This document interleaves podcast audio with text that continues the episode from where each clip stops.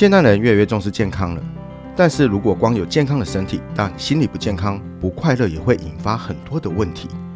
我们随着生活节奏的加快，很多人可能会因为外在的因素，或者是你工作所造成的高度的压力，而产生情绪上的困扰。你如果长时间呢处于一个高度紧张和压力的状况之下，就像橡皮筋拉紧了，它没有放松的时间，或者是你不懂得让它放松的话，你的精神上会不开心、不快乐、焦虑不安，影响睡眠，进而影响身体的健康哦。所以，Jessie 今天来推荐一门由竹心理咨商所所长陈彦竹心理师与 U Go School 合作开设的线上课程。这堂课的名称叫做《自我疗愈力：学习与情绪的共处》。这门课会教会你透过自我心理健康的觉醒，重塑过去习以为常的生活方式。这是一个从内在的调整，更重视身心之间的平衡。在具体带你练习的方法中，让心理学的知识可以很简单、很生活化的应用在你平日的生活当中。在募资期间呢，前五十名购课的学员就可以获得 U Go School 和筑心理咨商所联名的限量笔记本哦。让可爱的浣熊以及心理格言来疗愈你的生活吧。如果 Talk 的听众有专属优惠码哦，除了现在注册会员就可以获得两百元的购课金之外，你购课时呢，输入 Jessie Talk 也有两百元的折扣哦，赶快来加入我们的课程行列吧！大家好，我是 Jessie，今天邀请到一位博士哦，他在硕士是主修化学免疫，博士研究呢主修生医、细胞、酵素与化学。现今呢，他利用科学专业带给很多朋友从保养到彩妆正确的认识与使用的观念，长期累积经营下来呢，他的 YouTube 将近有五十四万人订阅哦，这真的很不容易。那他是谁呢？他就是我们的 Doctor Ivan。今天真的非常高兴能够邀请到 Ivan。Hi，Ivan，跟我们听众打声招呼吧。Hello，大家好，我是 Ivan。Ivan 啊。我也算是认识一段时间了，嗯，我相信很多听众都有追踪你的 YouTube 频道，包括我身边的朋友跟同事，真心的不骗，然后几乎所有的女生、男生比较少一点，对，OK，都是你的忠实的订阅者。但是呢，还是应该是大家对你都有一些基础认识。不过我想说，利用这一个、嗯、呃 Podcast 啊，还是让你去介绍一下你个人的背景。啊、呃，我自己本身因为从高中开始，我对化学这个科目就最有兴趣。然后对，然后我就你喜欢化学哪一部分？爆炸吗？不是，是硫酸哦，没有啦，开玩笑的，没有。我觉得，因为其实呃，万物其实都是化学，没有一样东西不是化学。嗯、然后呢，我的个性就是很喜欢分析跟研究很微小的东西，所以那个时候接触到理呃理科这样子的东西的时候，我就觉得哇，化学的那个微观世界很奇妙。你该不会就是那种小时候很喜欢拿着显微镜一直看在里面的那个世界变化的那种那种小朋友？会，而且我很喜欢玩打火机。其实我妈小时候都会觉得我很可怕，嗯、但其实我不是，我只是觉得为什么它可以？对，为什么它会它会产生这样子的一个东西？是，对，所以你从小就是抱着什么都很好奇的一个好奇宝宝来着。我超好奇的。OK，所以这样子的这样子从小培养的这样的一个兴趣，对什么事情都很想一探究竟，衍生到后面，你觉得化学是你真正的兴趣，所以你就你就啊，不管是呃大学也是念这一个部分嘛，对我大学是化学，而且大学硕士到博士都是念化学，你看多无聊，嗯、没有？OK，应该是说非常的专注，对于自己有兴趣的地方去钻研，没错。OK，我先跟大家讲啊，他本人真的。还蛮帅的，而且肤质很好。哦，这个跟在 YouTube 看上看是没有什么太大的差别。其实从我认识他第一天，他就是这样子，他的状况、肤质状况都很好，代表他对自己生活也很自律哦。嗯，那你是从年轻的时候就懂得保养自己吗？我我知道你你你你对化学有兴趣，可是跟保养好像有一点点不太一样。对，其实呢，这又讲到为什么我会特别喜欢化学的另外一个原因，是因为我小时候呢生了一场皮肤的病。就是酒糟，现在叫做酒糟。嗯、那个时候呢，诊断有人医生说是酒糟，有说异位性皮肤炎。嗯，所以我那一呃，大概在十五、十六岁的时候，我的皮肤其实整个烂的很难看，就很像志村健。那个日本志村健在演怪叔叔的时候，我的下半部都是烂痘。OK，然后跟发炎。所以我那时候其实看遍了各大名医。那其中呢，有一个就是师大的黄针线医师。哦，我知道他，对他很有名嘛。那个时候我、嗯、我去给他看的时候，他跟我说。呃，我其实呃，不管怎么给你擦药，可是如果你平常在乱用一些有的没的的话，嗯，那其实这些东西对于我的治疗是会导致一些没有很好的成效的。你有诚实跟医生讲你自己抹了些什么东西？有，因为我会跟他说，我觉得很干，擦了药之后我觉得脸很干，但我又会出油。OK，那我就我就会乱涂抹一些保养品。是对，那可是问题是，当时大概在二十五年前左右，医生其实并不了解保养品这个东西。OK，所以他那时候就有跟我讲，呃，他会建议我自己去学习，自己去研究保养品的成分，或者是保养品哪些东西对呃我的皮肤是会有造成敏感或发炎的问题。OK，医生他只管用药，对，但是呢，保养他这个领域不熟，所以他一律只能建议你说不要乱用。嗯、可是是真的用了不好，医生给你一个建议说。等于他是你的启发啦，对，他真的是我的。你去研究看看，对，没错，因为他其实呃，应该是说他虽然对保养品可能一定有一定程度的认知，嗯，只是因为每一个人的肤质还有我的生活习惯，毕竟是我们自己最清楚，嗯，对，所以他希望我自己掌控我自己肤况，去跟保养品之间的搭配。接下来呢？接下来你就开始研究了嘛？嗯、每一瓶都拿出来看嘛？对，我真的就开始去想说，哎、欸，那为什么保养品到底里面哪一个东西会引起我皮肤的发炎？嗯，那才才发现每一个成分其实都是化学。嗯，于是我就更爱化学了。然后我就到了大学也在念化学，到了硕班开始念生物、皮肤学、免疫学，嗯，这一些的东西，其实讲白了，一切都是为了想让我自己的皮肤变好。哇、哦。这个为自己变漂亮的动机，让自己一路念到博士，哇，这个初心很重哦。不过我觉得是真的，因为。呃，从小就培养对于事情有研究的一个态度，然后想要一探究竟的态度。其实不管是化学啦，那其他的领域也都是一样。是对，所以呢，现在就要来谈到啦。你本身学化学、免疫或者是皮肤，那皮肤当然是有一些跟保养有一些挂钩。嗯，但是保养跟彩妆，你是后来在啊、呃、念书的阶段的时候发现发现说，哎，这是未来可以结合，而且有可能可以产生你。医生都很喜欢的职业吗？对，没错。其实我大概在博士班的的时候，我念到一半，我有一点点犹豫，我是不是要去念药物开发？嗯嗯，嗯。因为到了博士的程度，其实可以做药物了。对，但是呢，我又一直很怀疑我是否对那是有兴趣的。于是我就中间休学了，然后我去考了就是美容证照。以及去接触了很多美容相关跟药厂相关的一些 part time，嗯，那我才从中发现，哎、欸，其实比起制作药品，我更有兴趣的是在保养彩妆品上面的化学，嗯，对，所以我后来回去博士之后，我又继续的完成我的学业后，就投入了这样子的一个领域。那是什么？呃，是从哪一个地方先起步呢？就是将这两个看似有一点像，又有一点不一定是完全像的领域，把它结合。你的第一步是怎么做呢？第一步，我就是会针对我们皮肤上面的化学物质，我们皮肤里的化学物质有哪些？嗯，那这些化学物质会造成我们皮肤怎么变好，怎么变坏？嗯，然后再去从中去延伸，找到保养品中的哪些化学成分，嗯，是可以相辅相成，或者是会让我们的皮肤产生不好的一些副作用。嗯，就是因为这样子的关系，所以我就越研究越喜欢，就是保养品中的化学。所以其中也要对于每个人肤质的不同，是就是不同肤质应该对应什么样的一个保养方法，在这个中间过程也开始就开始深究它了。对，没错，就是这样的契机，让你让你开始想要，应该是说你一直都以科学的角度来认识这个美容产业，对，譬如说是保养品或彩妆品。那你开始推广的初心是什么呢？因为我知道你的 YouTube 第一支的频道是自己拿手机拍的嘛。对 对对，那这个当初的初心是什么？可以跟大家聊一聊吗？嗯、呃，初心的部分呢，主要是因为我刚刚提到我中间有去做一些美容的产业的培训，嗯、那所以后来呢，我就很顺利的拿到了政府劳动部的美容讲师的这个、嗯、这个这个资格。对，那接下来呢，我就会去教育很多的未来的美容从事人员。但在美容教育的过程当中，我有发现很多学生对于真正皮肤跟保养品的知识是没那么充足的。嗯，在这样子的状况之下呢，我就会想呃拍一些影片，让他们可以做课后的复习，以及在课堂之外的一些进修。嗯，那另外呢，则是既然都已经拍了，我就觉得，哎，那就放到 YouTube 上面，也许 maybe 会有些人想要看。嗯，对，那就还很幸运的，就那个时候就哎引起了大家蛮多的兴趣。刚刚外面有一位女同事。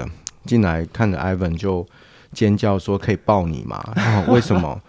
当然，Ivan 长得帅是一回事，但是他说因为看了他的频道，而去用正确的方法去这个等于保养自己的皮肤，他原本的这个啊痘痘还是那个就改善很多了。对，我看他现在现在的脸倒也是都都还蛮 OK 的。嗯嗯，对，我觉得这个是令人蛮这个初心是维护，就是应该是说。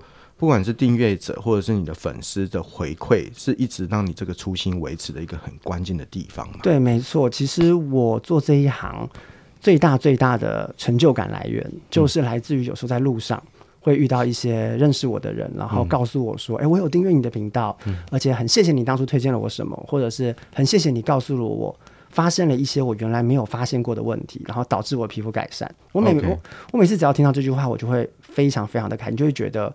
我这条路选对了，那你有没有回去跟黄正宪医师说，你有没有订阅我频道？医生，我有听你的话，我研究，我现在是专家，expert。我实在不好意思做这件事情，没有是突发奇想，这样有点不太好意思，这样子。对对对对，那呃，其实我觉得，因为我在我后来追踪 Ivan 的频道里面，我发现男生也很很需要这个频道，因为我们在通常我们男生其实保养不会到。工序很繁繁杂，对那最多就是化妆水、乳液，哦，最多可能借一下女朋友或太太的精华液擦一下这样子，对，对。但是直都是用直观的方式去使用。什么叫直观？就是说，哎、欸，我今天冬天嘛，因为现在是冬天，我我洗完脸、洗完澡出来脸很干，我就是先用化妆水，接下来乳液没了，嗯。嗯但是呢，哎、欸，那个 Ivan 他的频道跟你讲，跟我们讲说，其实。不是每个肤质都应该用这样的顺序。对，没错。对我，我记得你有说是啊、呃，比如说你是容易出油的这个肌肤，你反而先要先上乳液，嗯，再上这个化妆水。对，其实这个其实也不是我发明的，其实在日本很多的机构研究上面就有做出这样子的的一些研究。嗯，那包括现在其实很多的专柜的保养品也有类似这样子。原因是因为呃，其实讲白了，简单的两。太多学历的东西我就不提，但是简单的来讲，就是我们有时候擦乳液会量不小心擦太多，导致我们的皮肤上面的油脂过多。嗯，那油脂过多很可能就会造成我们的粉刺、痘痘以及螨虫等等的这些维系呃微生物系统的不平衡。嗯，所以如果你事后再加一道化妆水，你把它轻轻的带掉，就是擦掉多余的油脂。那才会是刚刚好适合你的肌肤的状况哦，原来如此，这是有这个道理存在的。嗯、对，没错，但是只是用在特定的一些油性肌肤上面了。哦，了解，嗯、要很油的那一种吗？呃呃，也不用很油，就是只是干性肌肤可能就不是。有没有一种可能，就是应该我比较懒懒惰，有那种就是化妆跟乳液可以结合在一起，然后有要一次就好。有，其实我的频道那这个真的会比较，这真的有帮助吗？这真的有的，因为其实我的频道一直告诉大家为什么要呃讲究保养品的成分跟学历。原因就在于哦，其实并不是一定要照着很多厂商说，你一定要化妆水、精华液、乳液再乳霜，就是这么多东西。嗯，有时候如果你知道你的皮肤缺什么，嗯、你就只要补充什么就好了。所以常常其实有些我的呃一些观众他们会发现，听完我的影片之后，他甚至洗完脸只要用一罐产品就够了，根本不用再多加一些有的没的。对，因为我觉得现在的问题哦是。保养品的行销已经造成大家观念上面有个很大的误解。哪一集？哪一集？我等一下，我到时候 pocket 上面要帮你那个稍微附注一下。好，我等会找一下给你。好，对跟我讲，直接找哪一集看。对 OK，因为那个真，因为现在的很像大家就像吃保健食品，嗯、会觉得我在吃安心，我没事就吃。嗯，可其实不是的，是你身体，比如说你缺什么，你才要去补充什么。其实这个东西用在我们皮肤的保养是一模一样，是绝对不是说哦，你今天只要擦了三四罐，你的皮肤就一定会比擦一罐来的好。没有，Okay. 你皮肤缺什么你就擦什么，就刚刚好。不是多就是好，要适切适中，对症下药这样子。没错，没错。还有另外一点就是说，还有一个我觉得很讶异的是，我我之前有一个朋友，嗯，他我我觉得他那时候也算年纪轻，可是他会去买 The Male，就是那个非常贵的那个保养品涂在脸上。嗯，我说你现在就擦这么贵，你以后就不可能便宜下来了。我才发现原来。你在 YouTube 讲说妮维雅其实就可以取代它哦，其实我不能说取代了，嗯、应该说它的呃质地呀、啊，或者是它的大部分的功能很像，嗯，但当然很多东西毕竟还是一分钱一分货，是，就像一碗很好吃的牛肉面一百块，嗯，跟一碗很好吃，呃，就是只炒吃一点点的牛肉面，可能就跑到两百了的那个概念是，其实要精进一点点。厂商的成本啊，研究其实就差很多。是，所以他们俩还是有一些不一样。只是对于皮肤呃普遍的人来说，他们两罐如果没有特别一定要用拉麦克那一罐的的话，嗯，他其实用尼维雅那一罐，其实大致上百分之八十的感受是差不多。哦，我懂了。其实一般来讲，没有、嗯、一般你用妮维雅其实是可以控制一般肌肤的一个状况。对。那除非你是啊、呃、比较很特殊、很特殊，才需要用 The Mac 的的这个产品。没错，没错，没错。哇，我觉得这个迷思真的很重要，因为就像我讲，很多人在保养或者是在用彩妆，都是用直观式的方式，好像应该是这样做。对，可是哎，可能跟你想的不太一样。对，所以这也是我的频道上有很多粉丝会回馈我说，哦，原来听了我的这些保养品的成分学理之后，才发现原来自己可以省很多钱。是，因为他并不是一个很一定要极端用到很贵保养品的人，是只要用一个大概百分之八十差不多类似的，但是便宜十倍的，哎、就可以了。嗯，对，这是我觉得很棒的。CP 值比较起来其实是 OK 的。对，OK。那 Ivan 这个在 YouTube 频道上会分析产品吗？嗯，那分析产品当然是会有推荐和不推荐。那你会不会担心说，哎，因为自己的不推荐，会遭受厂商或其他利害关系人来攻击到自己呢？哦，对这个部分，其实我们或多或少都碰过。是，其实一路上来呢，我有很多大部分的产品在找我们推荐的时候，经过我们的审核啊、把关啊、查过资料。的确拒绝的几率相当的高，嗯，那但是问题是因为我在学过这样子的学理之后，我会很有凭有据的告诉对方我为什么没有办法推荐，嗯，所以对方大部分是接受的，嗯，当然不排除有一些人还是会就是来攻击我，嗯，那这是一定的，因为我们有时候查后台 IP 一查就知道 是哪一个品牌的，对，是，但是问题是我认为与其去担心这件事情，不如更担心我的消费者能不能够从我的推荐当中受益。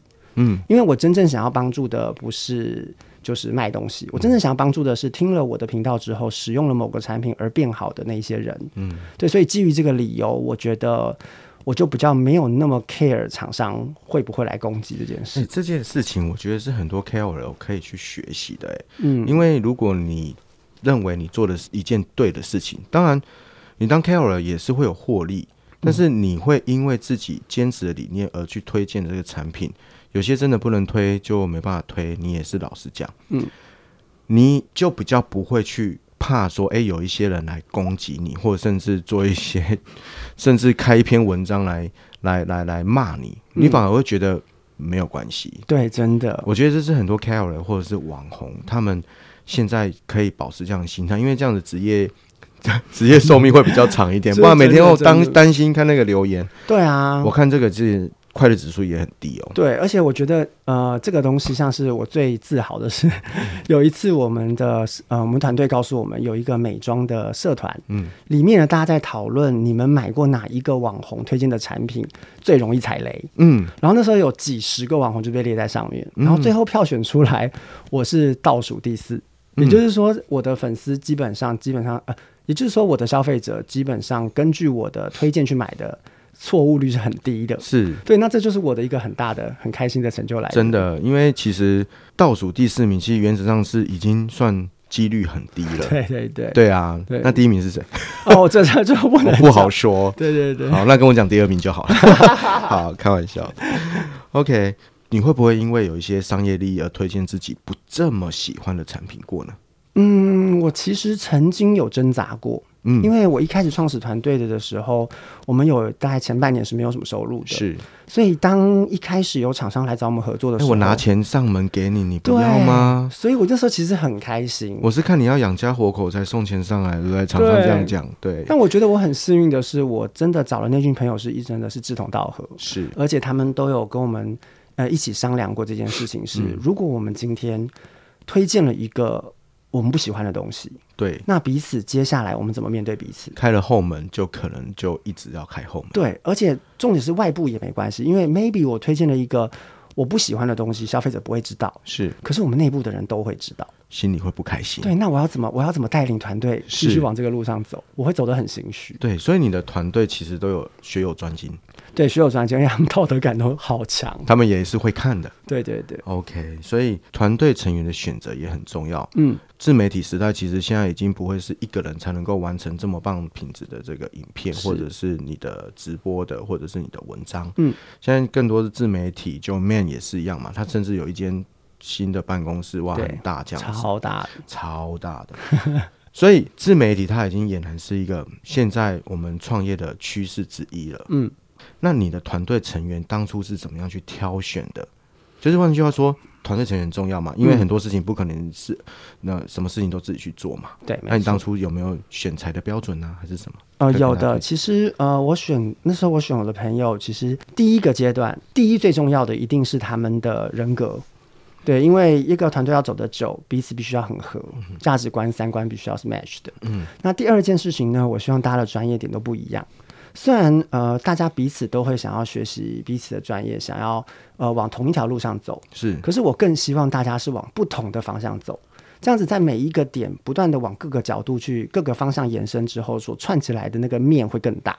是对，所以我在选的时候，我会刻意的去选择跟我互补的，嗯哼，包含像是专业度，包含像是美感。嗯，对，就是我我我的朋友有些选的是那种很有美感，但是不理智的，因为我是一个很理性的人，你知道，但我我没有什么美感，对，所以我就会用这种的方式去找。好，通常很有美感的，他不一定会很理智。他说：“你怎么这样？你怎么哦？就是明明这这么这种东西这么丑，你也可以用这样子。”对对对，之类的，这个相对也是很直接这样子个性的人，我觉得很很需要，很需要，很需要。那目前呃频道的流量都很稳定，也有一定的观看人数。这件事情当初就是换句话说，这个粉丝的培养，是你当初是有计划去进行呢，还是说，哎，就不知不觉到那么多了？嗯、呃，其实我在做这个，呃，为什么会选择以 YouTube 当平台，并且做知识类型的影音内容？其实我是有规划过的。对，我其实有想过，其实当时有非常非常多的美妆 YouTuber。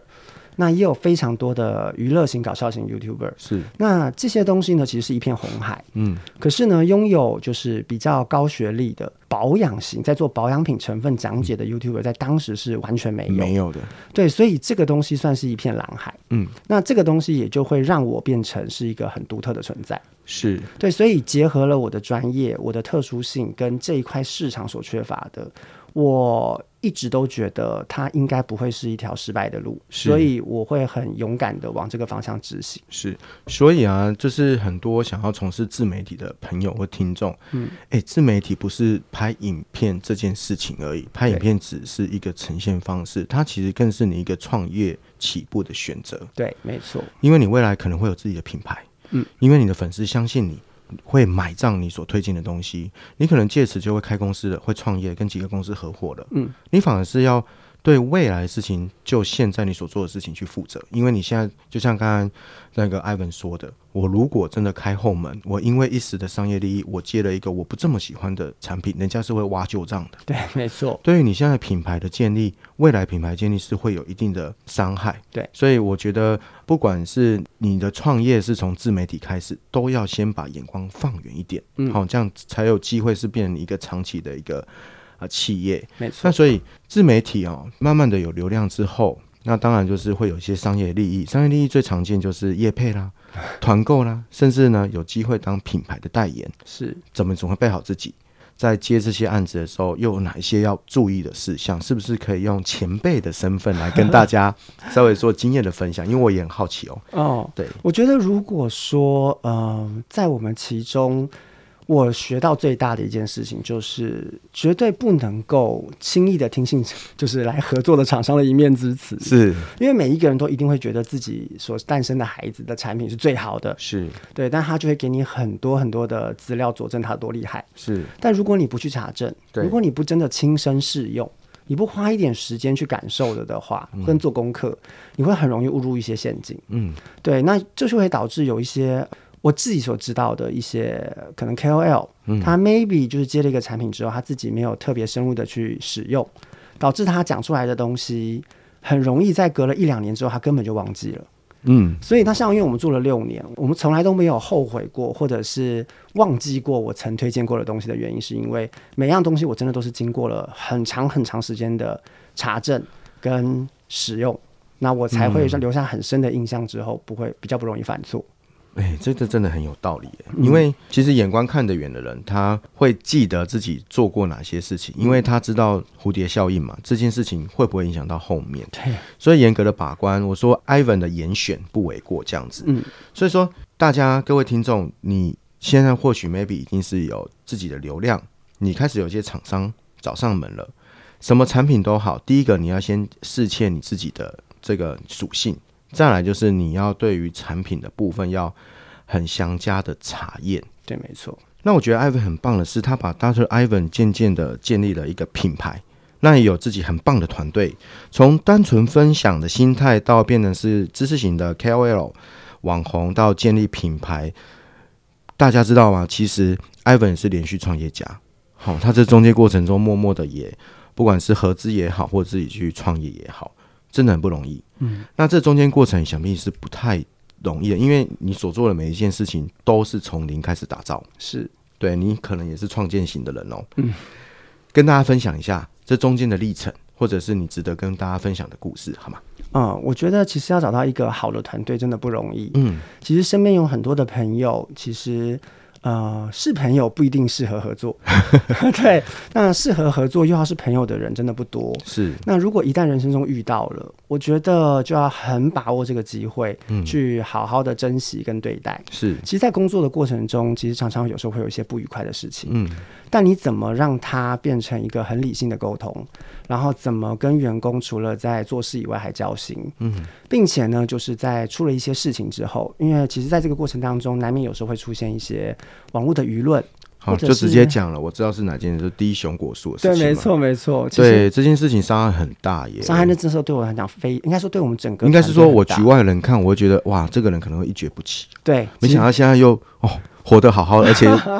更正向这样子不容易，对，对，因为其实那个时候，我觉得团队的呃受伤打击是非常严重的。是，可是那个我觉得，因为这群人对我来讲真的太重要了，嗯，所以无论当时的网络舆论是怎么样的，想要把我的团队的成员拿出来编，嗯，我都选择保护他们，然后就是不能说一肩扛下，而是就是反正我就是被骂，但是我想要他们都。完完全全的处在自己的舒适圈跟安全的保护层里，是。那也因为这个样子，我觉得这一次的危机反而让我们的团队未来在重组的时候更有向心力。对对。那另外除此之外呢，则是呃，我觉得这个事件事后来看，对我个人而言，我在经营公司跟团队的这个事情上面会更为轻松。嗯，怎么讲呢？原因是因为其实大家知道，一个团队刚起来，如果都是朋友的的话。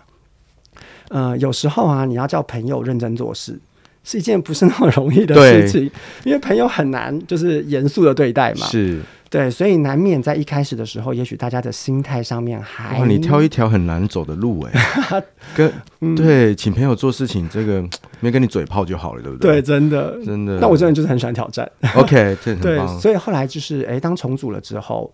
呃，大家会发现，其实不只是我要严肃的对待公司，是，而是整个台湾的或者是国际上很多的专家都在盯着我们的频道的内容。嗯，那也因为这个样子，所以整个团队变得非常的严谨。嗯，不用我去盯，他们就会自己很紧张，就如履薄冰，战战兢兢的。你是一个关键，对这件事情，你的态度是一个关键。嗯，你一直以来都是这么正向嘛？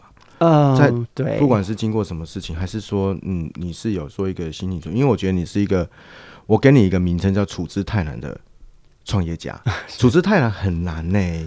嗯，对，就是心态的维持，那一个那一个平衡点是要一直维持的很漂亮，这个是一般人很难做到的。嗯，所以呢，我觉得也是因为你这样的挺身而出的态度，让你的团队更信任你，而且知道说不可以让我的。对外的这个品牌所代表这个人受到伤害，的确，所以在做事情就更谨慎、更更盯紧的啦。没错，但我之所以会这么的正向，其实是因为我一直都相信，我们活着，老天就是给了我们任何事情，一定是我们必须要承受，而且不管是好的坏的，他可能不一定会用你喜欢的方式呈现。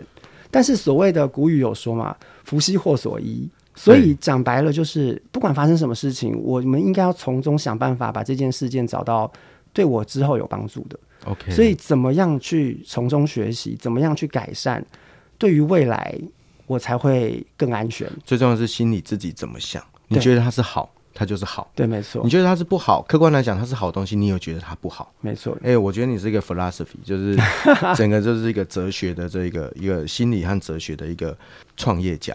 谢谢。对，你应该还没有发现自己有这样的一个潜力吧？嗯，我我我没有特别的往那个 往那个方向在想。对，但是你自己知道这个道理。对，因为我觉得人生其实就是要想办法往快乐的方向走，离苦得乐啊。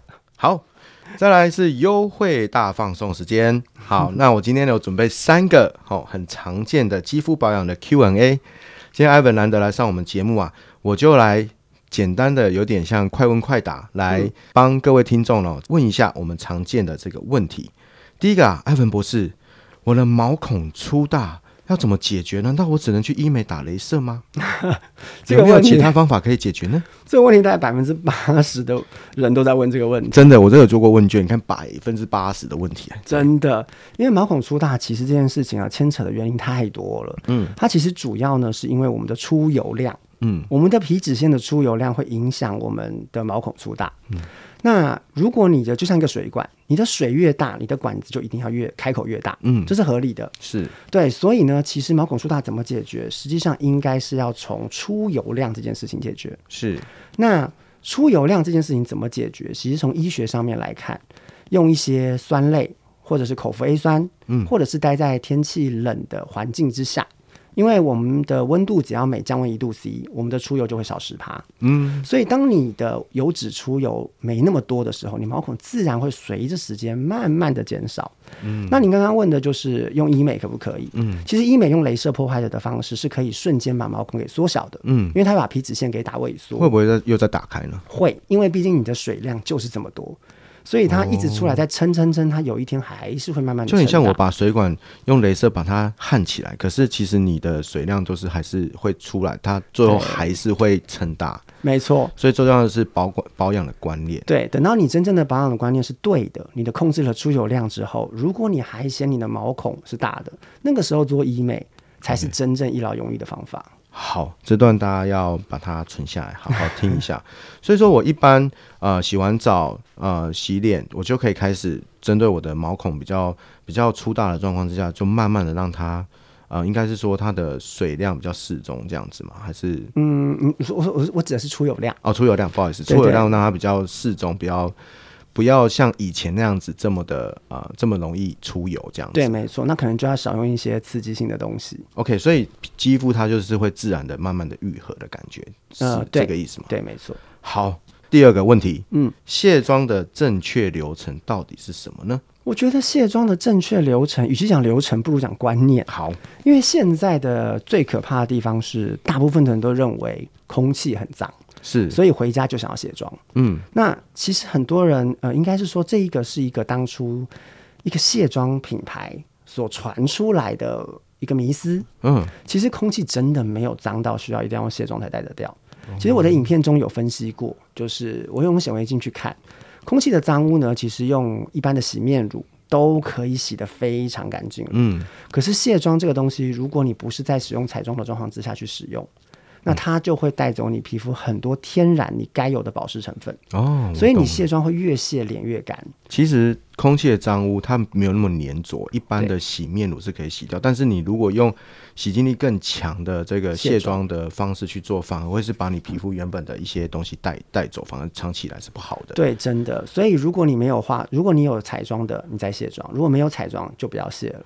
了解，嗯，那那那那个卸妆有有有分顺序吗？比如说眼睛先卸，还是脸先卸，还是这个都没有关系？呃，一般来讲，如果你有用到一些防水型的眼影啊、唇彩啊这种彩妆的话，会先以眼唇卸妆为基准，是，然后用完了之后才去做全脸上面的卸除。哦，对，好，太棒了！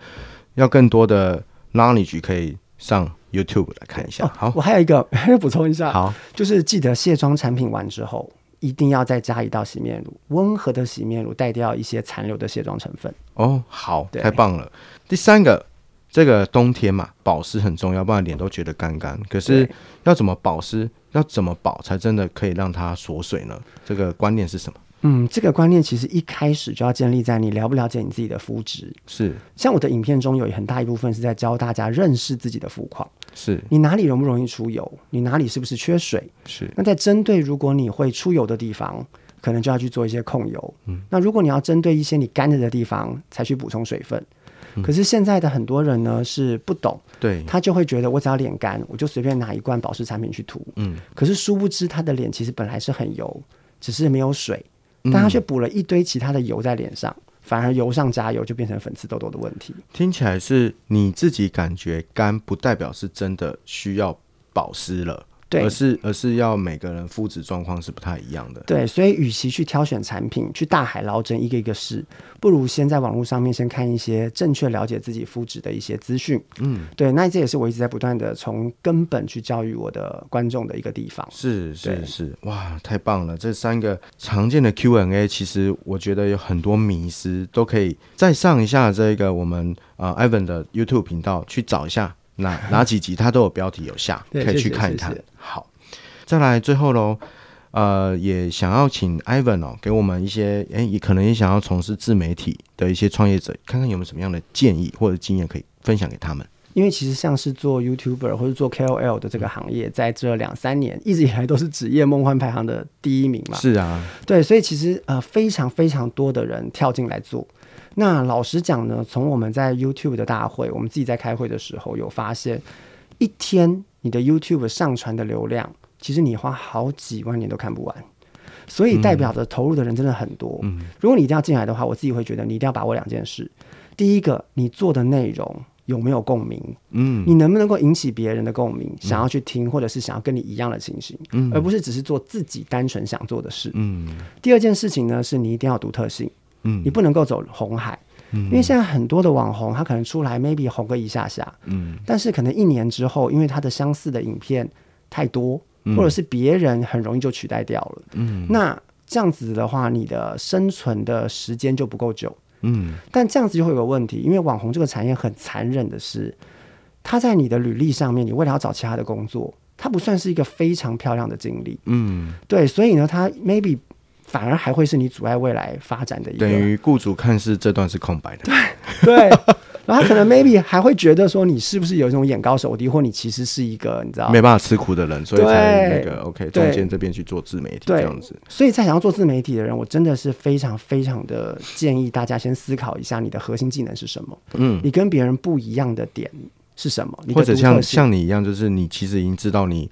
三年、四年、五年之后，你可能会有这样的一个品牌建立。对，我带有这样子的一个目标，对，还有我的初心去录制。对，共鸣跟特色以外，维持自己的初心也很重要。哦，非常非常重要。这句话非常重要的关键哦，今天就送给我们各位 U Go TALK 的听众啦。那今天也非常的谢谢我们的 Ivan 来到我们的节目跟大家分享。不管你是创业的经验、生长的背景，到给大家一些自媒体的这一个。啊，身为前辈的一些建议，未来 Ivan 这个接下来有还有什么样的计划可以分享的呢？啊，就是也可以跟大家说一下。嗯，呃，未来来讲的话，当然我自己的自媒体这块还是会继续从事。另外呢，我也希望渐渐的从这边可以发展出一些更对大家实质上有帮助的一些。东西，嗯，但这些东西会是什么样子的形态？其实我们还是在筹备当中，随时 follow up 我们的这个频道，好，的，有时候会在上面透露一些，没错没错。OK，好，今天非常谢谢 Ivan，那我们期待下次再见喽。好，谢谢陈律，谢谢大家，拜拜，拜拜。感谢收听 U Go TALK，如果你喜欢这个节目，请给我们一点鼓励，给我们五星好评或推荐给你的亲朋好友。如果你有任何的想法或给我们的建议，欢迎留言，我们都会一一回复哦。